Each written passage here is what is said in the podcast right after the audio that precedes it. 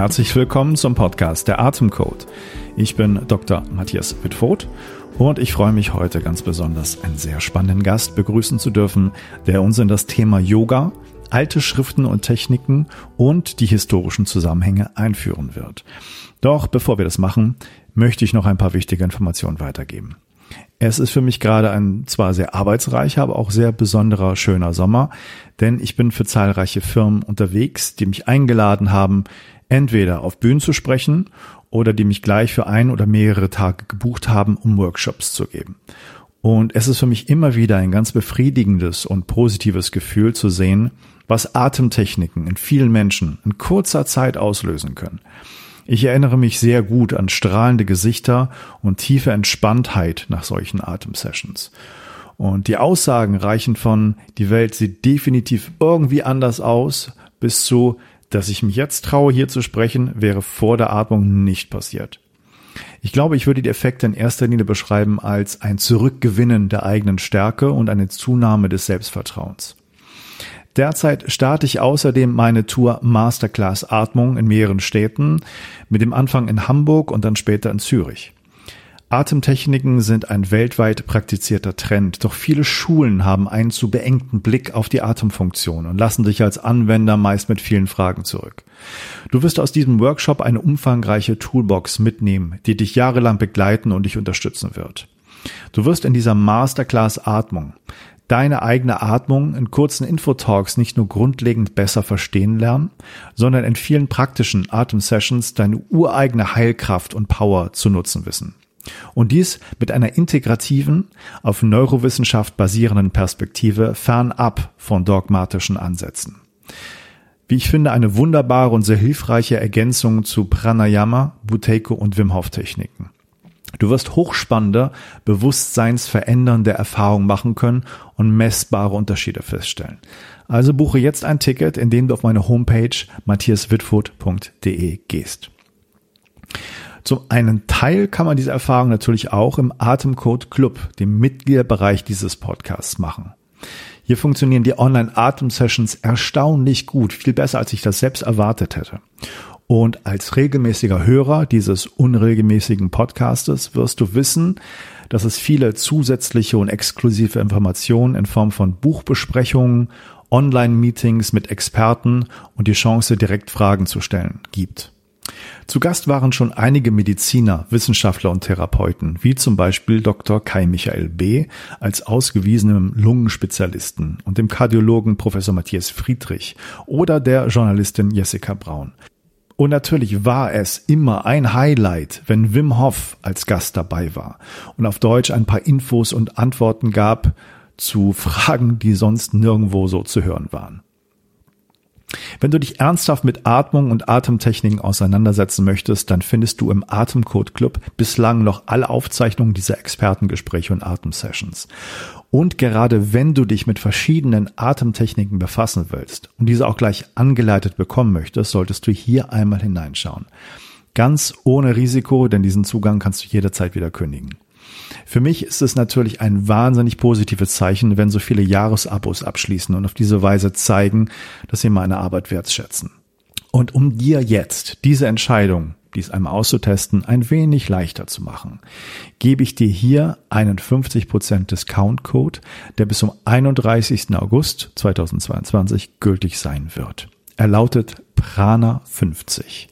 P-R-A-N-A 50. Und gibst du diesen ein, so erhältst du eine Ermäßigung des halben Preises auf den ersten Monat deiner Mitgliedschaft. Und warum sich das außerdem jetzt gerade besonders lohnt, wirst du verstehen, wenn ich dir meinen heutigen Gast vorstelle. Nils Jakob Liersch hat Indologie und Religionswissenschaft in Heidelberg studiert und promoviert derzeit an der Universität Marburg indem er eine kritische Edition des Yoga Tattva Bindu erstellt. Das bedeutet ein Tropfen der als Ozean gedachten Realität des Yoga. Es handelt sich dabei um ein Yoga-Lehrbuch aus dem 16. bis 19. Jahrhundert. Der in Südindien von Paramahamsa Ramakandra verfasste Text kodifiziert 15 verschiedene Yogas. Seit Mitte März 2021 ist er außerdem wissenschaftlicher Mitarbeiter im Hatha Pradipika Projekt. Was dies für dich und dieses Interview bedeutet, ist folgendes. Yoga ist schon seit einiger Zeit ein globaler Trend und Atemtechniken spielen ganz besonders im historischen Yoga eine sehr wichtige Rolle. Nils wird in dieser Episode ein paar Zusammenhänge von Yoga im historischen und kulturellen Kontext erklären, die es dir vielleicht zum ersten Mal ermöglichen, Yoga wirklich zu verstehen. Wir sprechen über alte Texte, die die Entwicklung von Yoga dokumentieren. Und wir reden über dort erwähnte Techniken, die viele nicht kennen dürften, denn die Übersetzung aus dem Sanskrit wird ja gerade erst von Nils gemacht. Du kannst dich auf ein komplexes und hochspannendes Gespräch freuen, das du in der vollen Länge, aber nur als Atemcode-Mitglied hören können wirst. Was du hier anhören kannst, ist nur der Anfang unseres mehr als anderthalb Stunden langen Gespräches. Und glaub mir, als Podcast-Hörer, der ich auch selber bin, kenne ich die kleine Frustration, die man fühlt, wenn man nicht gleich alles komplett erhält und völlig umsonst. Aber wenn du auch Atemtechniken liebst, wie ich, wirst du deine Neugier eben auch fühlen. Und du wirst wissen wollen, welche Stellung Atemtechniken im Yoga vor 500 Jahren gespielt haben. Und wenn das noch nicht reichen sollte, dann habe ich noch eine kleine zusätzliche Information für dich. Im Studium der altindischen Sanskrit-Texte entdeckt Nils immer wieder sehr detaillierte Anleitungen zu mysteriösen und kraftvollen Übungen. Und deshalb freue ich mich umso mehr, dass es am Abend des 1. September eine einstündige Online-Session zu alten Techniken des Kumbhaka, also des Atemanhaltens, geben wird. Gerade wenn dir dieses Thema zum Beispiel bei der Wim Hof Atmung Probleme macht, wirst du hier tolle Anregungen bekommen. Also sollte ein Kennenlernmonat im Atemcode Club eigentlich ein No-Brainer sein. Und nochmal zur Erinnerung, mit dem Discount-Code PRANA50 kannst du 50 Prozent auf den ersten Monat sparen und hast nicht nur Zugriff auf das komplette Interview, sondern auf alle im Podcast gekürzten Interviews und zusätzlich auf alle bisherigen Atemsessions und exklusiven Inhalte. Schau dazu auch in die Show Notes und geh auf meine Homepage matthiaswitfurt.de und melde dich gleich an, um im Atemcode Club dabei zu sein. Und jetzt viel Spaß mit dem Interview mit Nils Jakob Liersch.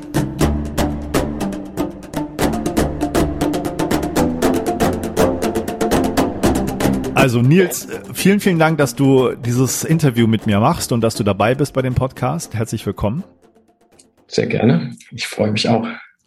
Du bist, ähm, also wir haben uns ja kennengelernt in Heidelberg, als ich da einen Wim Hof Kurs gemacht habe, ähm, weil du das Studio da mitgeleitet hast, glaube ich, ne? Ist das richtig?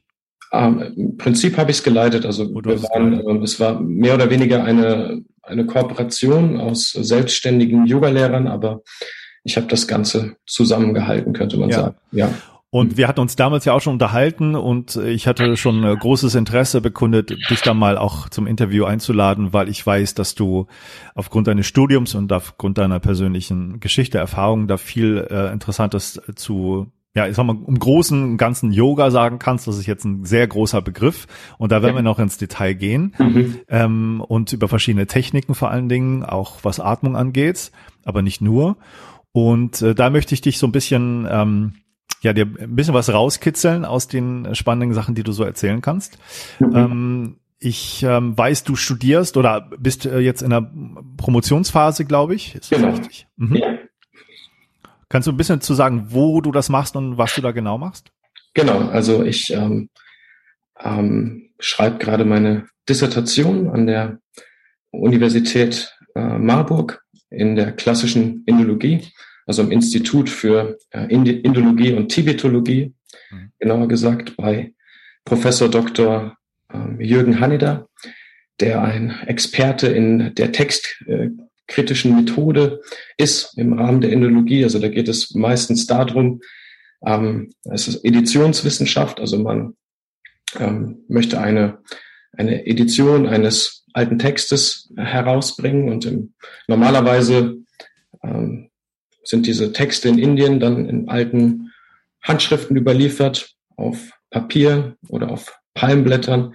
Ganz alte Manuskripte sind auch oft auf Rinde geschrieben, wobei man da vielleicht gar nicht schreiben sagen kann, sondern eher geritzt. Mhm. Und ähm, man, man, man hat dann von einem Text mehrere Textzeugen, mehrere handschriftliche Abschriften dieses Textes und im Laufe der Zeit schleichen sich in äh, diese Handschriften beim Kopieren natürlich Fehler ein oder der Kopist kann halt das, was davor liegt, nicht genau entziffern, ne, weil irgendjemand in Anführungszeichen eine Sauklaue hat und schreibt dann was ganz anderes hin.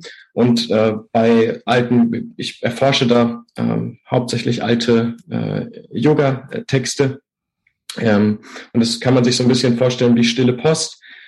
Es gibt eine ursprüngliche Botschaft, die geht dann rum und am Ende kommt was ganz anderes bei raus. Und unsere Aufgabe in der Editionswissenschaft, gerade beim, beim kritischen Edieren von Texten, ist es, einen Text zu rekonstruieren, der dem Original ähm, näher steht als jeglicher überlebender Textzeuge. Das heißt, man vergleicht die Handschriften miteinander und in recht mühseliger und akribischer Arbeit rekonstruiert man dann einen Urtext, um herauszufinden, was der Autor eigentlich ursprünglich sagen wollte. Aber es ist auch interessant zu sehen, was ähm, daraus gemacht wurde von, von späteren Schreibern oder Autoren. Genau, und ähm, mein, in meinem Fall äh, schreibe ich über einen oder ediere ich einen Text kritisch, äh, der sich Tattva äh, Yoga, ähm, äh, Yoga, sorry, Yoga Tattva Bindu nennt. Mhm. Und das Yoga Tattva Bindu lässt sich übersetzen als äh, ein Tropfen, der als Ozean gedachten Realität des äh, Yoga und er kodifiziert 15 verschiedene Yoga-Arten, was relativ überraschend erstmal ist, da in den vorangehenden Jahrhunderten, wenn dort verschiedene Yoga-Arten aufgezählt werden, sind es meistens nur vier. Und plötzlich sind es 15. Und die werden dann mehr oder weniger systematisch in der Form einer Enzyklopädie für ein bestimmtes Publikum abgearbeitet und erklärt in diesem Text. Mhm. Wobei sich herausgestellt hat, und das ist vielleicht das Spannende an diesem Text, dass höchstwahrscheinlich wurde der Text, also das ist der, der, die der, derzeitige Arbeitshypothese, höchstwahrscheinlich wurde dieser Text für junge Prinzen am Königshof im Alter von acht bis elf Jahren ähm, okay. geschrieben, weil in dieser Zeit Yoga in Indien schon, also wir, wir reden hier vom 17., 18. Jahrhundert, Yoga war zu dieser Zeit so populär, dass man ähm, an den Königshöfen der Meinung war, dass auch die jungen Prinzen darin unterrichtet werden sollten. Mhm. Vielleicht kann, ähm, um das Verständnis da noch ein bisschen zu verbessern ja. von den ganzen Sachen, mhm. können wir das mal versuchen, so ein bisschen die Yoga-Geschichte da einzurahmen. Du sagst 17. Jahrhundert nach Christus. Nach Christus, genau. genau. Ähm, und und äh, Yoga ist ja etwas, Vielleicht können wir das von hinten aufzäumen, wenn du magst. Also mhm. Yoga ist ja im Westen jetzt eine bestimmte Art und Weise, was man da macht, was man in Yoga-Studios lernt. Ja, mhm. und, und, das ist ja auch irgendwo in den Westen gekommen. Ähm, soweit ich weiß, auch noch nicht so lange her. Das ist vielleicht so, ja, musst du mich verbessern, vielleicht Ende des 19., Anfang des 20. Jahrhunderts dann über best genau. durch bestimmte Personen in den Westen gekommen ist. Kannst du das genau. vielleicht ein bisschen darstellen, wie das passiert ist? Ja, ähm, es ist eine extrem, wenn, wenn du sagst, wir wollen ganz hinten anfangen, da müssen wir wirklich Jahrtausende zurückgehen. Ich meinte andersrum, also wir fangen ja. vorne an, wo es im Westen entstanden ist und dann so zurückgehen in die in die Geschichte, wo das eigentlich ursprünglich herkommt. Das war so meine Idee. Ich weiß nicht, ob du das. Ähm, ah ja, ja, nee, möchtest. nee. So rum, so rum macht das auch völlig Sinn. Also mhm. ähm, ja, die ersten Yoga-Texte, die sind im Rahmen der Arbeit der theosophischen Gesellschaft letztendlich in den, in den Westen gekommen.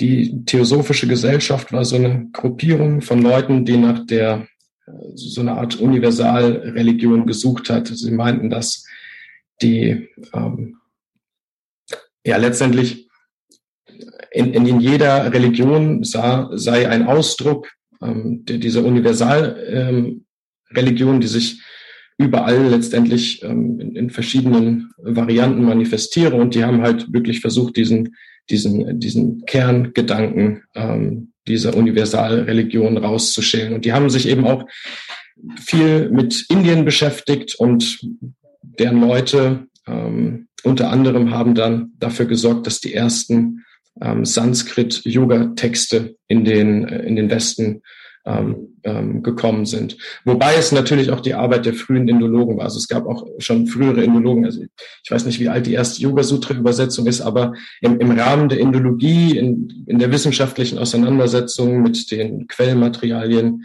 ähm, Indiens wurde halt auch, wurden halt auch schon äh, Texte in den Westen gebracht. Und dann ganz äh, besonders hervorzuheben ist vielleicht die Figur, den nennt man auch den Vater des modernen Yogas, mhm. ähm, Tirumalai Krishnamacharya, der hat in Südindien gelebt und der hat ganz wichtige Persönlichkeiten, die dann in den Westen gekommen sind, um physisches Yoga äh, zu unterrichten, ähm, ausgebildet. Und zwar ähm, BKS Iyengar, wer da vielleicht erstens mhm. zu nennen, ähm, äh, Patabi Joyce, ja, der Gründer des ähm, Ashtanga äh, Vinyasa Yoga und sein Sohn äh, Desika Cha, der ist durch das äh, Vini Yoga, wenn ich mich recht entsinne, bekannt mhm. geworden.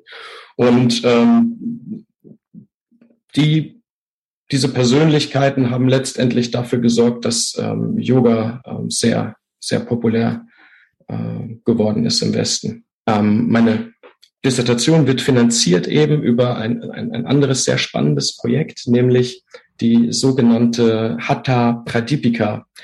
Ähm, das Hatha Pradipika Projekt, das Light on, on Hatha, lässt sich das übersetzen, oder Licht auf äh, Hatha Yoga. Und äh, dieses Forschungsprojekt, da bin ich ähm, ja, wissenschaftlicher Mitarbeiter auch und ich arbeite da zusammen mit Dr. James Mellinson, Dr. Jason Birch, Dr. Mitsuyo Emoto und eben meinem Professor. Und dieser Text ist ein sehr spannender Text für die Yoga-Tradition. Man könnte davon sprechen, dass es der zweitwichtigste Yoga-Text ist, der je geschrieben wurde, neben Patanjalis ähm, Yoga Sutra, aka Patanjala Yoga Shastra. Und äh, in der Hatha Pradipika, da ähm, kann man sagen, in der Geschichte des Yoga, der wurde im 15. Jahrhundert verfasst, ab diesem Zeitpunkt ist Yoga in Indien wirklich ähm, Mainstream geworden. Ja, also ab diesem, der Text wurde dann ganz oft äh, kopiert und von Personen aus allen möglichen und unterschiedlichen Traditionen geübt, ja, von ähm, von verschiedensten asketischen Gruppierungen, Buddhisten, Jainas, ähm, selbst ähm, in den islamischen Traditionen, also bei den Sufis, ähm, kann man nachweisen, dass ähm, Yoga in dieser Zeit dann ähm, äh, praktiziert worden ist. Die haben sich vor allen Dingen dann für die, für die Atemtechniken auch ähm, interessiert. Und es ist auch der erste Text, wo komplexe physische Haltungen äh, gelehrt werden. In den vorangehenden Jahrhunderten ist es meist so, dass, oder eigentlich immer so, dass ähm, ausschließlich Sitzhaltung ähm, ge gelehrt werden. Mhm. Und dann wird das in der Hatha Pradipika erweitert um komplexere Asanas, wie zum Beispiel ähm, Mayurasana, falls ähm, den Hörern das was sagt, da ähm, stemmt man beide Ellenbogen links und rechts vom Nabel, man dreht die Hände nach außen und dann balanciert man auf beiden Händen wie in so einer Art äh, schwebender Planke und es sieht so ein bisschen aus wie ein ähm, wie wie ein Pfau. Deswegen auch der Name Mayurasana, also die Haltung des Pfaus. Mayura heißt Pfau auf Sanskrit oder Kukutasana, die ähm, Hahnenhaltung und der Kukuta, da für, für die Kukutasana, da geht man in einen äh, Lotus, steckt die Hände dann zwischen den ähm, sozusagen verknoteten Beinen durch und balanciert dann eben auch auf den Händen in so einer Art schwebenden äh, Lotus. Genau. Ja. Und das wurde da beschrieben in der Hatha Pradipika? Das wurde da in der Hatha Pradipika beschrieben und äh, also der Text ähm, äh, ist eben sehr wichtig, weil auch viele spätere Texte dann eben aus diesem Text ähm, zitieren und ja, den auch erweitern oder in irgendeiner Form müssen sich, sich dann die nachfolgenden äh, Texte dann aufgrund deren dessen Popularität mit den, mit den Themen und den Ansichten, die Swat Marama, so heißt der Autor des Textes da, in der ähm, Hatha Pratipika kodifiziert hat. Ja. Und der Text äh, beschreibt halt im ersten vier Kapitel, im ersten Kapitel werden Asanas beschrieben, im zweiten Kapitel wird ähm, Prana, Yama beschrieben, also verschiedene Atemtechniken und Kumbhakas, Atemanhaltungstechniken, insgesamt acht. Acht Kumbhakas werden äh, gelehrt Ujjayi, Shitkari, Shitali, Bastrika, Brahmari, Murcha und Plavini nennen die sich. Im äh, dritten Kapitel werden zehn Mudras ähm, gelehrt. Das sind im Prinzip auch, könnte man sagen, Atemtechniken, wobei da noch ähm, unterschiedlichste Muskelkontraktionen mhm. und Energielenkungen dazukommt. Und im vierten Kapitel geht es letztendlich um Samadhi, die aus diesen drei Pfeilern der Yoga-Praxis resultierenden äh, meditativen Zustände, könnte man ja. Äh, zusammenfassend sagen. Also ich habe große Lust mit dir natürlich über die, die einzelnen Sachen auch nochmal zu reden, aber auch nochmal, um das einzurahmen. Also du hast gesagt, das ist vor fünf, 600 Jahren entstanden, dieser Text. Dieser Text, genau. Und das markiert genau. einen ganz wichtig, wichtigen Punkt in der Geschichte des Yoga, weil ab diesem Punkt ist Yoga in, in Indien wirklich, man kann sagen, Mainstream äh, geworden. Ja. Mhm. Und äh, wurde das sozusagen ähm, also hat der, der Autor die, die Sachen aufgegriffen, die gemacht wurden, oder hat er das selber weiterentwickelt, weil du sagst, es früher war das mit den, mit den, ähm, mit den ähm, körperlichen Techniken gar nicht so im Vordergrund? So, okay, bis hierher kriegst du das zu hören. Und wenn du mehr möchtest und das komplette Interview willst und dabei sein willst, wenn wir am 1. September wirklich sehr spannende, sehr unbekannte Kumbhaka Atemanhaltetechniken mit dem Nils zusammen machen und noch Zugriff auf alle Inhalte des Atemcode Clubs haben möchtest, dann geh einfach auf meine Homepage matthiaswitford.de, da wirst du sehen und entdecken, wo der Zugang ist und nutze den Discount-Code PRANA50, um 50% auf den ersten Monat entmäßigt zu bekommen. Schau auch in die Shownotes rein. Ich bin sicher, wir sehen uns am 1. September und bis dahin alles Gute.